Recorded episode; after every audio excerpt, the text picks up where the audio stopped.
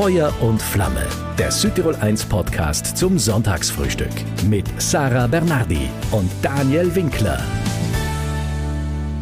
Es dauert nicht mehr lange und dann bekommt der Marsmond Phobos Besuch von uns. Ja. Ein Rover, der soll dort bald unterwegs sein und genau an diesem Rover hat auch der Südtiroler Raumfahrtingenieur Hagen Batscheider mitgearbeitet. Ja, unser Gast diesmal am Südtirol 1 Frühstückstisch hier. Und der hat wirklich eine spannende Karriere hingelegt. Denn früher war er Skiprofi, hat mit Innerhofer, Paris und Co. trainiert, war auch Junioren-Weltmeister in der Abfahrt. Ja, bis er dann wegen Rückenproblemen aufhören musste. Und davon hören wir natürlich jetzt auch ausführlich, auch davon, ob er selber an Außerirdische glaubt. Ja. Hoffentlich auch eine Frage, die uns interessiert. Wir sind gespannt. Hagen Patscheider, bei dir, Daniel? Feuer und Flamme, das Sonntagsfrühstück. Guten Morgen, danke dir und danke, dass ich da sein darf. Du warst sogar Junioren-Skiweltmeister in der Abfahrt, also hattest es eigentlich relativ gut laufen, würde ich sagen. Ja, kann man so sagen. Also ich habe noch äh, große Rückenprobleme gekriegt. Bin noch 2012, glaube ich, gewesen, operiert geworden, mhm. Bandscheiben operiert. Und ja, danach ist es nicht mehr, nicht mehr das Gleiche gewesen. Sagen wir, wahrscheinlich wird es eine Verbindung aus Kopf auch sein und Körper. Ich habe einfach noch gemerkt, ich bin noch also so weitergefahren nach der OP. Ähm, ich kann nicht mehr die Leistung so bringen wie vorher, vielleicht auch nicht mehr 100% so frei mhm. im Kopf wie vorher. Und dann habe ich gemerkt, jetzt ist der Zeitpunkt da, etwas anderes zu machen. Bandscheiben durch einen Unfall oder ist das einfach erblich bedingt, sagen wir mal so? Ja, ich glaube, es ist so ein bisschen äh, Langzeitbelastung. Skifahren ist ja recht äh, körperlich anstrengend und belastend. Mhm. Und das hat sich so ein bisschen linksschlichen. Ich habe schon wieder Rückenprobleme gehabt, bis ich noch irgendwann einmal nach der Abfahrt in Greden ähm, direkt auch nicht mehr gern können und so einen Boah. richtig einen klassischen Bandscheibenvorfall, dass man sich fühlt wie so ein alter Mensch. Und mhm. dann, ja, ist eben dann die Operation ähm, das Mittel der Wahl gewesen. Man hat es nochmal probiert. Und mir geht es heute auch gut, aber zum Skifahren so äh, auf Spitzenniveau hat es noch mhm. nicht mehr gereicht. Aber heute gehst du Skifahren oder eher Skitour, habe ich gesehen, gell? Ja, genau. Ich habe äh, noch ein bisschen umgesattelt auf Skitour. Mhm. Ich habe gemerkt, äh, wenn ich viel auf der Piste fahre, dann ähm, erwacht halt nur so ein bisschen das, äh, das Rennskifahren in mir und dann merke ich, wäre schlechter. Muss nicht sein, gell? und beim Tourengehen kann ich einfach noch etwas lernen und ja. etwas ausbauen. Heute baust du mit deinem Team in Bremen an einem Roboter, der heuer noch auf dem Mars-Mond Phobos landen soll. Äh, wie können wir uns diesen Roboter vorstellen? Wie groß ist er? Was kann er? Ähm, genau, also zuerst vielleicht einmal vorweg, das Team ist richtig groß und es ist eine Kollaboration mit der KNES, mit der französischen Raumfahrtagentur mhm. auch noch. Sind nicht allein wir in Bremen. Und die Japaner sind auch noch irgendwie Und die dabei. Japaner sind auch noch dabei, genau. Und deutschlandweit über zehn Institute, die was daran arbeiten. Das ist mhm. ein richtig großes Projekt. Ja. Ähm, ja, wie kann man sich den Rover vorstellen? Ähm, er ist klein, ähm, eine größere Schuhschachtel eigentlich. Echt so klein? er ist ähm, ja. ja 40 mal 60 oder so etwas, Aha. also wirklich äh, klein von die, von die Maße her. Ähm, aber er ist, sagen wir mal, voll gespickt von modernster Technik. Wir haben äh, ein Raman-Spektrometer äh, drin, das ist ein Instrument, das was über, ähm, ja, über die Antwort von einem Laserstrahl äh, mhm. saugen kann, wie die Bodenzusammensetzung ist. Also erhofft man sich davon Rückschlüsse, ähm, wie ist denn der Phobos entstanden? Ist das ist ähnlich wie der Mars oder mhm. ein eingefangener Himmelskörper? Wir haben ein Radiometer an Bord, dass wir Temperaturen messen können. Wir haben Stereokameras, um, um, um hochauflösende Fotos zu machen. Mhm. Und wir haben einen, ja, einen recht innovativen Antrieb, weil wir versuchen wollen, in der Milligravitation, die was auf dem Phobos herrscht, da ist ganz wenig Anziehungskraft, mhm. auch fahren zu können. Und dieser Mond vom Mars bekommt eben das erste Mal von uns Menschen Besuch überhaupt, oder? Ganz genau, ja. Weil davor war da noch nichts. Also da ist noch nichts gelandet und wir haben auch die besten Bilder, die was wir haben, glaube ich, sind mit einer Auflösung von 5, 6 Meter mhm. auf dem Pixel. Also da wissen wir noch ganz wenig drüber.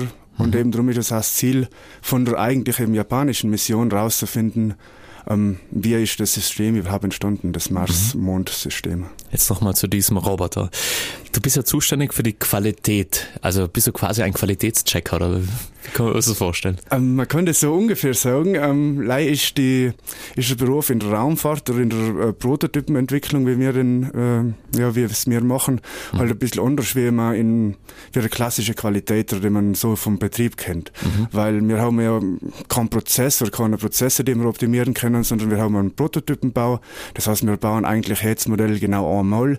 Wir haben Testmodell, ein Qualifikationsmodell und dann wird gleich das Flugmodell gebaut. Mhm. Und darum ähm, ist, die, ist die Aufgabe ein bisschen eine andere und wir sind extrem viel an der Hardware und müssen viel über Inspektionen abdecken, weil wir immer so die, die Prozesssicherheit gar nicht so gewährleisten können. Was heißt gewährleisten können? In dem Sinne, dass es halt einmal baut.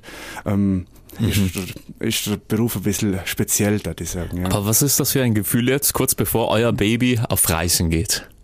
Aufregend, auf jeden Fall aufregend. ähm, es ist ja, erstens ist es für mich persönlich ein schönes Gefühl, ähm, etwas in der Hand zu haben, mhm. ähm, von dem man weiß, wenn das alles gut läuft, dann wird er in ein paar Jahren äh, auf dem Marsmond äh, sein und da Forschung betreiben. Das ist einfach ein, irgendwie ein überwältigendes Gefühl für mich mhm. selber. Und dann ist halt gerade so, äh, ist es ja, ein bisschen ein Abschied, weil der äh, Rover jetzt nach Japan äh, geflogen worden ist. Mhm. Und da werden wir noch die letzten Integrationsschritte auf der japanischen Sonde machen.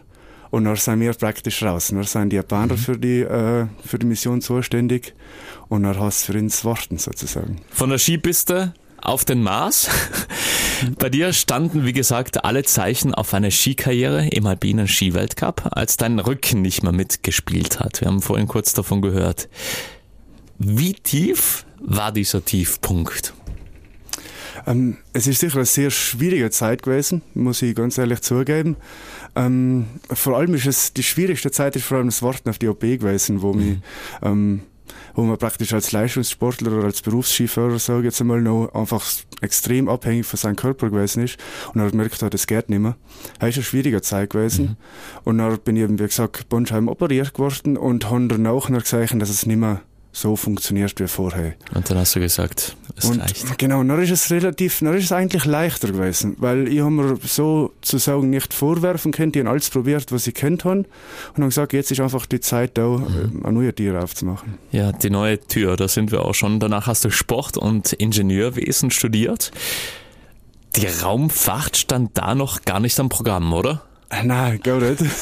ähm, genau, Sport- und Ingenieurswesen mit dem Ziel, eigentlich hatte ich gewählt, so, mir hat aber schon die Technik ein bisschen hinter dem mhm. Skifahren auch interessiert. Die haben gedacht, ja, vielleicht ist es spannend, einen Ski zu entwickeln oder Radl zu entwickeln oder so, also in der Sportgeräteentwicklung zu arbeiten. Ähm, ist mir aber jetzt nicht so gekommen. Ja, weil, wie war es für dich eigentlich, äh, nach deiner Karriere als Sportler zu studieren? Die waren ja teilweise dann zehn Jahre jünger als du. Ja, genau. Ähm, Sell zum einen und ja. zum anderen äh, ist man selber zehn Jahre aus der Matura aus gewesen. Äh, es ist schwierig gewesen. Mhm. ich musste lernen, wieder zu lernen, ähm, weil man ja so lange mhm. einfach weg ist von der Materie. Mhm. Also der Einstieg ist jetzt so ohne gewesen, würde ich sagen. So, wie hast du jetzt so unterm Strich nochmal zu deiner Skikarriere, deine Skikarriere in deinem Kopf so abgespeichert? Hm, schwierig. Äh, es ist eine wunderschöne Zeit gewesen, das möchte ich nie missen. Mhm. Ähm, ich habe extrem viele Erlebnisse haben dürft und Erfahrungen machen könnte, was ich so schnell machen könnte hat. Auf der anderen Seite ist es auch sicher eine entbehrungsreiche Zeit gewesen, eine Zeit, wo man viel innesteckt, viel opfert, viel aufgeben muss und äh, viel Druck hat vor allem. Das ist auch etwas, was mir zum Beispiel nicht fehlt, weil mhm. ähm, der Druck ist allem hoch gewesen und ja, Vollgas. Wie beim Fußballspielen, nach dem Rennen ist vor dem Rennen. Man ist eigentlich die ganze Zeit äh, im Kopf mhm. ähm, gefordert und äh, der Druck ist sicher da, ja. Du hast ja mit Dominik Bares die Sportoberschule in Malz besucht und damals noch oft abgehängt, gell? Ja, wohl, also solange ich gefahren bin, haben wir uns äh, schon bettelt, sagen wir so. Halt. Der Dom ist zwar allem super gewesen, aber wir haben uns zumindest bettelt, ja. Wenn du jetzt nicht bei der Arbeit bist, was machst du dann am liebsten? Ähm, tatsächlich ist äh, Sport nach wie vor ein äh, großer Teil von meinem Leben. Mhm. Ähm, wenn ich da in Südtirol bin, ähm, gerade im Winter schaue ich viel da zu sein, ganz viel Touren gehen, ein bisschen Skifahren, dass ich ein bisschen meinen Wintersport machen kann. Und sonst, ähm, ich tue Rennradl fahren, ich gehe gerne klettern, ich gehe ein bisschen ins Fitnessstudio. Also der Sport mhm. ist, ist präsent und den brauche ich auch für mein Leben so. Und sonst tue ich gerne lesen auch. Mhm. Wer dich auf Instagram verfolgt zum Beispiel, der sieht und der weiß eben, dass du gerne daheim bist und dann auf unseren Bergen. Welches Gefühl geben dir Südtirols Berge oder die Heimat? Ähm, ja, es ist schon ein, ein wunderschönes Gefühl, das kann ich nicht anders sagen. Also ich mhm. bin gern im Berg, ähm, gerade beim Skitouren gern. Ich genieße es, dass man Zeit hat, dass man Ruhe hat, dass man sich einfach mit, ja, Zeit hat, sich mit der Natur und sich selbst auseinanderzusetzen, da die, so da das irgendwie mhm. beschreiben mit. Und die Berge sind für uns wunderschön und äh, da wird auch allem in allen wird auch ein großes, wunderschönes Erlebnis draus, mhm. wenn man bei uns unterwegs sein kann. Dein Job ist ja eher ein Trockener, sage ich mal. Wie wichtig ist dann dieser Ausgleich und dieses Herunterkommen für dich? Ja, extrem wichtig. Eben, ähm, mhm. Wie du sagst, der Job ist ein Trockener. Wir sind viel von der, vom Reinraum, von der Werkstatt äh, von, mhm. und zwischen Computer ist es eigentlich sehr, mhm. ja, ein Sitzjob auch teilweise. Ja. Und der Ausgleich als Sport, den brauche ich wirklich auch, um ausgewogen zu sein. Und ich merke auch, dass es mir fehlt und dass ich unausgewogen wäre und mhm. es mir schlechter geht, wenn ich keinen Sport mache, mhm. auf jeden Fall. Wir haben gehört, du bist sportlich unterwegs. Wie bist du sonst noch? Wie bist du sonst noch privat? Hm, eher der ruhige Typ. Wie gesagt, ich lese es gern, schaue auch gerne ja. einen guten Film. Eher der Typ, der in der Kneipe ist als im Club, also eher ruhig. Mhm. Und wie ist dieses Leben abseits von deinem Beruf in Bremen jetzt? Da hört man nicht ganz so viel von dieser Stadt. Ähm, stimmt. Ähm, ich finde, Bremen ist eine, eine schöne Stadt, ist eine, eine, super offene Stadt. Sie hat ein schöner Gräs für mich, weil wenn es zu groß wird, dann fühle ich mich nicht mehr so wohl. Mhm. Ähm, ich fühle mich meistens ganz wohl bis auf den Winter. ähm, muss man ganz ehrlich sagen, im Fall der Schnee fallen die Berge. Ja. Äh, der November, Dezember im, im deutschen Norden mhm. ist äh, eher trist. Das glaube ich. Im, Im Herbst oder spätestens im Winter soll der Rover, an dem unser Sonntagsgast heute seit Jahren arbeitet, zum Marsmond Phobos starten. Ihr seid aktuell in der Zeit, das ist alles in Ordnung, oder? Genau, wir sind mit dem Rover pünktlich. Ähm, der Rover ist gerade aktuell auf dem Weg nach Japan, sollen genau die Tage jetzt umkommen eigentlich. Mhm. Und äh, der nächste und letzte Schritt für uns ist noch die Integration unserer äh, japanischen Sonde. Mhm, dass der dann ausgepackt wird oder wie, wie Gen funktioniert das? Genau, der wird ausgepackt. ja. ähm, dann können wir nochmal Standalone-Tests, also mhm. da wird nochmal ähm, gecheckt, ob natürlich, ob die Reise gut überstanden worden ist, ob er noch ja. heil ist. Ähm, und dann äh, wird er eben auf dem Raumschiff mechanisch angeschlossen und elektrisch angeschlossen. Mhm. Aber die Japaner, wenn ich das richtig verstanden habe, haben gerade ein Problem mit ihrer Trägerrakete. Ganz genau. Wie fühlt man sich da, wenn man so ein Projekt in die Hände von denen gibt, wo man vier, fünf Jahre lang daran gearbeitet hat, wo man nicht weiß, ob das schon zum Ende kommt? Genau, das ist äh, ein ungutes Gefühl. Es ist ein Gefühl zwischen Hoffnung, dass die Rakete äh, ja, recht noch pünktlich startet, ja. aber auch zwischen Hoffnung, dass die Rakete funktioniert. ähm, die Trägerrakete H3, eben, ja. wie du schon gesagt hast, ähm, ist jetzt bei dem ersten und zweiten Startversuch leider explodiert. Und darum steht es noch ein bisschen in die Sternen. Ähm, das nächste mhm. Startfenster äh, zum Mars war noch erst 2026. Was erwartet ihr euch jetzt von dieser Mission? Was ist das ganz große Ziel? Zu verstehen, wie ähm, genau, das ganz große Ziel ist es wirklich, dass wir ähm, unsere Forschungsinstrumente ähm, auf dem Mars bedienen können, also Temperaturmessung, äh, mhm. Spektrometrie und äh, Kameras. Ähm, die Mission wird aber bereits als Erfolg gemeldet, wenn wir äh, sicher auf dem Phobos aufkommen mhm. und Daten von der Oberfläche senden können. Das ist unser Minimum äh, Success Criterium, mhm. so. Um mal ganz direkt zu fragen, Hagen. Glaubst du an Außerirdische? Ja. Na, jetzt arbeitest du ja am Deutschen Zentrum für Luft- und Raumfahrt. Sprecht oder philosophiert ihr Mitarbeiter dort über solche Themen, außerirdische? Tatsächlich schon irgendwie. Also das sind als wie soll ich sagen, ein bisschen Nerds. Ähm, ja. Wir sind als Physiker oder In Maschinenbauer, Ingenieure. Mhm. Ähm, und ich glaube, viele, die da sind, die haben das wirklich aus Leidenschaft, weil sie Astronomie eben mögen. Mhm. Und äh, da hat man zweifelsohne ja also genau solche Themen und man redet über, ja, mhm. über diverse Sachen. Wie wird dann das Leben so ausschauen? Was denkst du oder was spielt sich da in deinem Kopf ab? Ah, ganz schwierig. Ähm, ich glaube, was irgendwann jetzt passieren wird, und soll vielleicht auch gar nicht so fern, äh, wird vielleicht sein, dass man auf irgendeinem Eismond von Jupiter oder so, mhm. ähm, oder von Saturn oder so, ähm, Mikrobi mikrobielles mhm. Leben mhm. findet, mhm. oder zumindest nachweisen kann, dass Leben ähm, mal existiert hat, auf dem Mars zum Beispiel oder so. Ähm, ansonsten kann ich mir natürlich auch nicht vorstellen, wie ein Leben außer das Leben ausschauen kann. Das ist extrem schwierig. Jetzt Elon Musk spricht, dass wir in ein paar Jahren schon auf dem Mars landen werden. Jetzt müssen wir mal schauen, ob wir diesen Roboter hinbekommen auf den Mond. Glaubst du, das wird relativ schnell passieren oder? Ähm, also, dass wir direkt zum Mars hinfliegen? Ich glaube, es halt dauert noch länger, als Ja. propagiert wird, auf jeden Fall. Ähm, und die Statistiken sagen, auf dem Mars zu landen ist et ohne. Also die NASA, die Amerikaner haben recht gute Statistik, aber ich glaube, wenn man alle Versuche auf dem Mars landen zusammennimmt, dann sind wir da unter 50 Prozent von Landungen, die was geklappt haben, Ja. um jetzt ohne genau die Zahlen zu kennen. Ähm, der Mars macht es auch nicht leicht und ich glaube, wir haben jetzt ganz lange überhaupt keine bemannte Raumfahrt mehr gehabt und mit, Eben. mit NASA Artemis ist jetzt wieder das erste Programm. Also das wird schon noch dauern, bis wir so weit sein. Jetzt müssen wir mal schauen, ob wir wieder zum Mond kommen, oder? Ganz genau. Warum ist es so schwierig, auf dem Mars zu landen? Was ist da das Problem? Ich glaube, der Mars hat, äh, also bis, der Mars hat ganz, ganz, ganz eine dünne Atmosphäre. Und die ist vielleicht so dünn, dass sie störend ist, aber nicht so dick, dass sie hilfreich ist, wie zum Beispiel mit einem extrem großen äh, Bremsfallschirm äh, zu landen. Also ähm, die, die ganz dünne Atmosphäre vom Mars macht es nicht leichter. Woher kommt eigentlich dein Interesse für die Astronomie? Denn eigentlich warst du ja lange Skiprofi, wie gesagt. Ja, genau. Ähm, vielleicht ist das schon so ein bisschen noch von meinem Tata gekommen. Ja. Ja. Sel hat gern ähm, Sternbilder angeschaut, sich einfach, man hat ein Teleskop gehabt. Ähm, ich weiß noch einmal einen Asteroid angeschaut mit Mhm. meinem Tata, wenn wir noch ganz klein gewesen sein. Das müsste Hale-Bob oder so Ja, genau, sein. genau. In 90er. Ja, in die 90er, genau. Ja.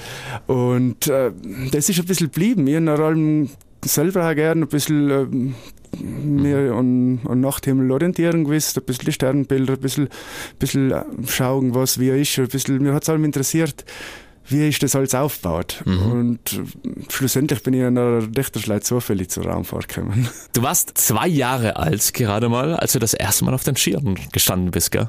Ja, das stimmt. Äh, in Langertz, äh, vom, wenn ich zwei geworden bin, also bin ich zwei Jahre und ein paar Monate gewesen, bin ich das erste Mal auf dem Ski gestanden. Wann war dann klar, dass du mehr drauf hast, auch für eine Skikarriere taugst? Ah, ich glaube, das ist schwierig zu sagen. ich glaube, mein Tata hat zwar gesagt, äh, der kann etwas, aber ich glaube, er ist eher väterlicher Stolz als so etwas. Ja. Aber wann hast du denn den Schluss gefasst, ja, ich möchte in diese Richtung gehen und zumindest die Sportoberschule in Malz besuchen?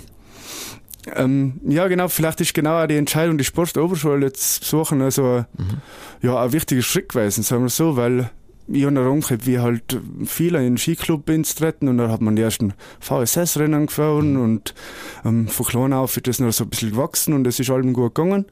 Aber noch so einen richtigen Entscheidungsschritt hat man mir jetzt vielleicht nach der Mittelschule machen, will man das jetzt weitermachen oder nicht. Und für mich ist klar gewesen, dass ich das machen möchte.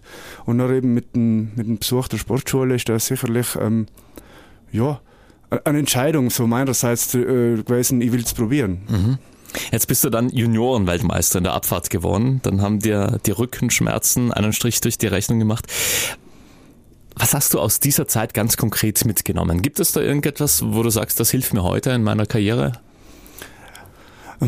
Ja, äh, schon. Also generell von der ganzen Sportkarriere, da ich sagen, nimmt man auf jeden Fall mit, dass man zielstrebig ist und äh, ja, dass man ein bisschen, dass man kämpfen kann, dass man auch mit, äh, mit, mit Niederlagen oder wenn es mal schlecht geht, ähm, dass man nicht so schnell aufgibt, dass man weitermacht. Und gleichzeitig darf ich sagen, auch wenn der Skisport selber eigentlich ein Einzelsport ist, ähm, lernt man aber dichter in so einer Mannschaft einen guten Teamzusammenhalt, weil wir sind dichter 200 Tage von Jahr mit der Mannschaft unterwegs gewesen, man hat einen Zimmerpartner, man ist jeden Tag mit einem Tisch. Also man, man lernt da zusammenzuhalten und äh, ja, einen gewissen Teamspirit zu leben. Mhm. Wenn du jetzt so die Skiprofis von heute siehst, was denkst du dir, da, das wäre schon geil gewesen? Oder sagst du, war, passt schon?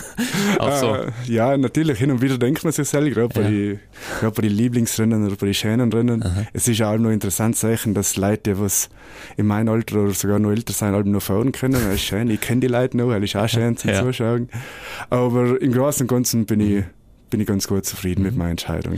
Hast du mit den Skiprofis von heute noch ein bisschen Kontakt von damals? Also, Wenig, ein bisschen in Dome her hin und wieder mal.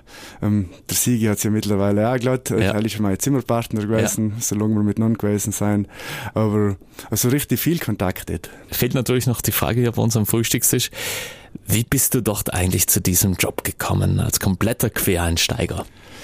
Ja, genau, eigentlich wirklich Quereinsteiger. Ähm, nach meinem äh, Sport- und Technik-Bachelor mhm. habe ich noch entschlossen, Maschinenbau zu studieren im Master und bin eigentlich ganz normaler Maschinenbauingenieur. Ja. Und habe noch gesehen, dass äh, Bremen tatsächlich der größte Luft-, äh, Raumfahrtstandort vor allem äh, Deutschlands ist. Mhm. Und habe mich initiativ beim DLR beworben und anscheinend ist das gut angekommen und äh, meine Chefin ist überzeugt gewesen, dass ich das machen kann und habe da den Job und ähm, ja, das Rover-Projekt äh, praktisch als mein Einstiegsprojekt gekriegt. Haben dir da deine Südtiroler Wurzeln vielleicht auch ein bisschen die Türen geöffnet oder na? ich, ich rechne nicht. was gefällt aber ganz konkret jetzt, was gefällt dir an diesem Job überhaupt? Was ist es, was so spannend ist? Ähm, ja, wie gesagt, ich habe halt selber so ein bisschen einen, einen Enthusiasmus für Astronomie mhm. und ähm, das Schönste ist schon, dass du wirklich, du legst selber Hand an oder du hast Sachen in der Hand, die was mal ins Weltall fliegen werden und die was vielleicht einen ganz, ganz kleinen Teil dazu beitragen, dass man die Forschung oder das Wissen der Menschheit so ein bisschen vorantreibt und vielleicht das Bild ein bisschen komplettieren, wie, wie unsere Welt funktioniert. Und das ist einfach spannend für mich. Mhm. Jetzt steht dieser Rover in Japan. Du bist auch mit dabei, wirst also da hinfliegen. Genau, ja. Ähm, dann hast du deinen Job erledigt, oder? Für dieses Projekt? Genau. Wie die Zukunft ausschaut, wollen wir gleich wissen. Aber vor allem mit Frankreich habt ihr bei diesem Projekt zusammengearbeitet. Wie können wir uns diese Arbeit, also diese internationale Arbeit vorstellen? Was sind da so die Herausforderungen? Um ähm, ja, tatsächlich die Herausforderungen, obwohl man äh, Englisch spricht, ist die Sprachbarriere recht vorhanden. Niemand spricht in der Muttersprache und so merkt man, mhm. dass man die Muttersprache sprechen kann. Ähm, da bleiben allem gewisse Sachen auf der Strecke und natürlich die Distanz. Wir mhm. haben, äh, wie gesagt, zehn äh, deutsche Institute, die da beim Rover mitgearbeitet haben und auch die französische Raumfahrtagentur, die CNES. Und man macht viel online, man ist viel auf Reisen, man muss sich viel koordinieren, dass man die ganzen Leute zusammenkriegt. Mhm. Wenn der, was mich noch interessiert, also wenn dieser Rover jetzt landet auf dem Marsmond, wer kümmert sich dann um ihn? Also von wo aus wird er gesteuert? Genau, also wir haben, eigentlich gibt es zwei große Teams. Einmal die, die was das zusammenbauen, so mhm. die ICARE. Ja. Und dann gibt es das Operations Team. Wir haben zwei Operations Center. Eins ist in Köln, in unserem DLR-Hauptquartier, und eins mhm. ist in Frankreich bei Canes. Und die kümmern sich zu zweit darum, äh, den Rover zu steuern. Und die Kommunikation funktioniert tatsächlich noch so von, sage ich mal, Frankreich nach mhm. Japan, von Japan zu der Sonde, zur Sonde zum mhm. Rover. Mhm. So werden die Befehle an den Rover gesendet. Jetzt arbeitest du in Deutschland, in Bremen. Landschaftlich vielleicht nicht ganz so schön wie der Finchgau. Wann hast du besonders Heimweh? Im Winter, oder? Genau, also bin ich bei dir landschaftlich nicht ganz so schön. und Heimweh vor allem im Winter. Also mhm. natürlich fallen mir auch meine Leute oft einmal, aber so der, am, am schlimmsten äh, ist das im Winter auf jeden Fall. Wie oft zieht es dich dann nach Langtaufers? Ja, ähm, die Distanz ist eben schon ein bisschen ein Hindernis, ja. muss man ganz ehrlich sagen. Ich bin am plus minus den ganzen Tag unterwegs. Ja, ähm, mit dem Zug oder? Meistens mit dem Zug tatsächlich. Ja. Wenn ich ein bisschen mit der Deutschen Bahn oft einmal zu hadern habe. Echt? Aber generell bin ich Fan von Zug. Ich kann, ich kann in Zug arbeiten, ich kann in Zug lesen, das ist mhm. ganz fein. Ähm, aber sonst habe ich auch die Möglichkeit, das Auto zu nehmen. Ähm, genau. Aber darum bleibt es ein bisschen, ja, man, man fährt halt für ein Wochenende heim. Mhm. Und äh, Urlaubstage sind auch begrenzt. Äh, ich habe das Glück, dass ich äh, Überstunden auffeiern darf. und darum äh, mhm. habe ich es jetzt zum Beispiel mhm. geschafft, ein ganzes Monat lang im Winter da zu sein. Und äh, ich probiere das noch auszunutzen, dass ich mhm. gerade im Winter viel da bin. Also wenn Urlaub, dann Südtirol, dann die Heimat? Eigentlich fast allem. Ähm, ich bin im Sommer gerne auch mal vom Meer, ja, auf mhm. jeden Fall. Ähm, aber Winterurlaub, uns. Also ich kann mir vorstellen, so erfolgreich im Ausland, denkt man da ans Zurückkommen überhaupt nicht oder steht, ist das überhaupt keine Option? Ähm, na, so darf ich das gar nicht sagen. Also ich denke schon drüber nach und das ist allem wieder mal Thema auch. Mhm. Es ist jetzt gerade in meinem Zweig, wo ich arbeite, ist es natürlich schwierig, weil es auch mal in näherer Umgebung etwas Vergleichbares gibt. Ja. Jetzt habt ihr ja euren Rover den Japanern übergeben, die ihn zum Marsmond bringen werden hoffentlich. Dein Job ist damit so gut wie getan, haben wir vorhin gehört. Was kommt jetzt danach? Also wie sieht deine Zukunft aus? Genau, ähm, der Job ist noch in dem Moment tun, wo man, mhm. wo man angeschraubt haben, also installiert haben an der mhm. Sonde, das stimmt. Und dann bin ich praktisch leider für spezielle Fragen zuständig. Oder wir wollen es nicht hoffen, wenn es Fehler gibt. Dann wird mhm. natürlich die Qualitätssicherung wieder eingeschalten. ähm, aber ansonsten, Aha. genau, äh, bin ich praktisch jetzt äh, fürs Nachfolgeprojekt äh, ja, zuständig. Was kommt da? Ähm, da kommt ein wiederverwertbares äh, Flugobjekt. Ich sage jetzt einmal, wie wir das von, von Musk zum Beispiel von SpaceX kennen. Ah, okay. Ähm, es geht darum, die Landetechnologie äh, zu entwickeln, äh, mhm. weil Europa hat ja Technologie jetzt mhm. und äh, hatten natürlich auch gerne die Möglichkeit, eine wiederverwertbare mhm. Rakete mhm. zu bauen. Und da gibt es so ein Forschungsprojekt und da werde ich unterstützend tätig sein nach mhm. meinem äh, mhm. Rover-Projekt weil wir über Musk, also Elon Musk, äh, gesprochen haben.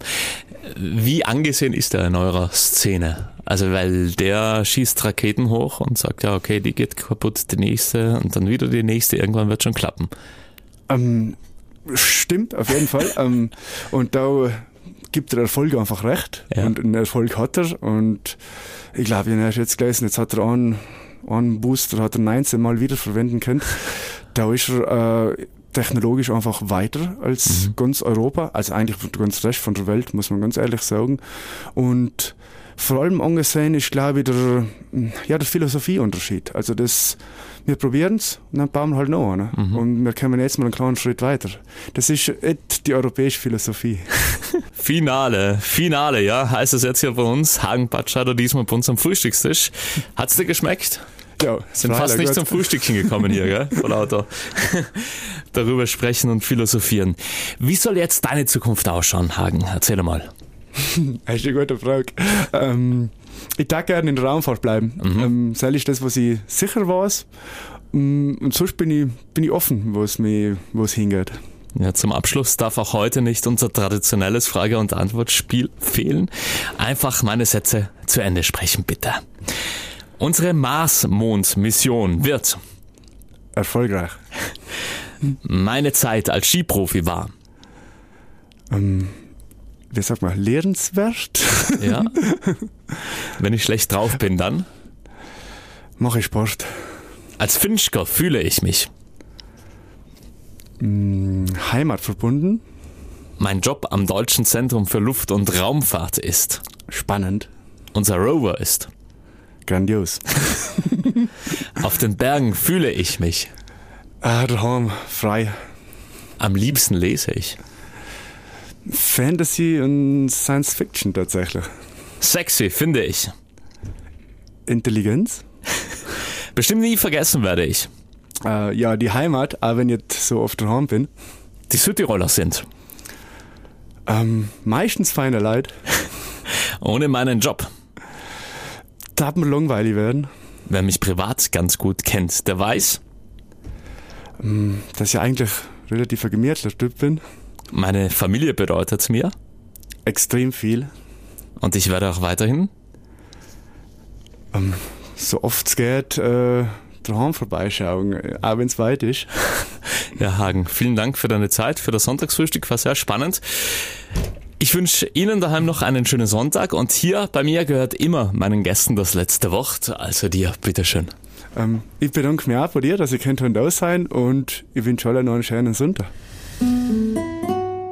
Ja, was für eine Karriere. Von der Skipiste zum Marsmond. Ja, toll, auch ein sehr sympathischer Sonntagsgast. Und im nächsten Feuer und Flamme Frühstück, da bleiben wir sportlich. Ja, Rebecca Bassler ist wirklich die Nachwuchshoffnung aus Biathlon-Sicht in Südtirol. Ihr großes Vorbild war immer Dorothea Viera und so ja, sie ist auf besten Spuren. Wir haben ja bald die WM vor uns. Schauen, wir freuen uns. Feuer und Flamme, das Südtirol 1 Sonntagsfrühstück. Immer von 10 bis 12 Uhr und online zum Nachhören im Südtirol 1 Podcast.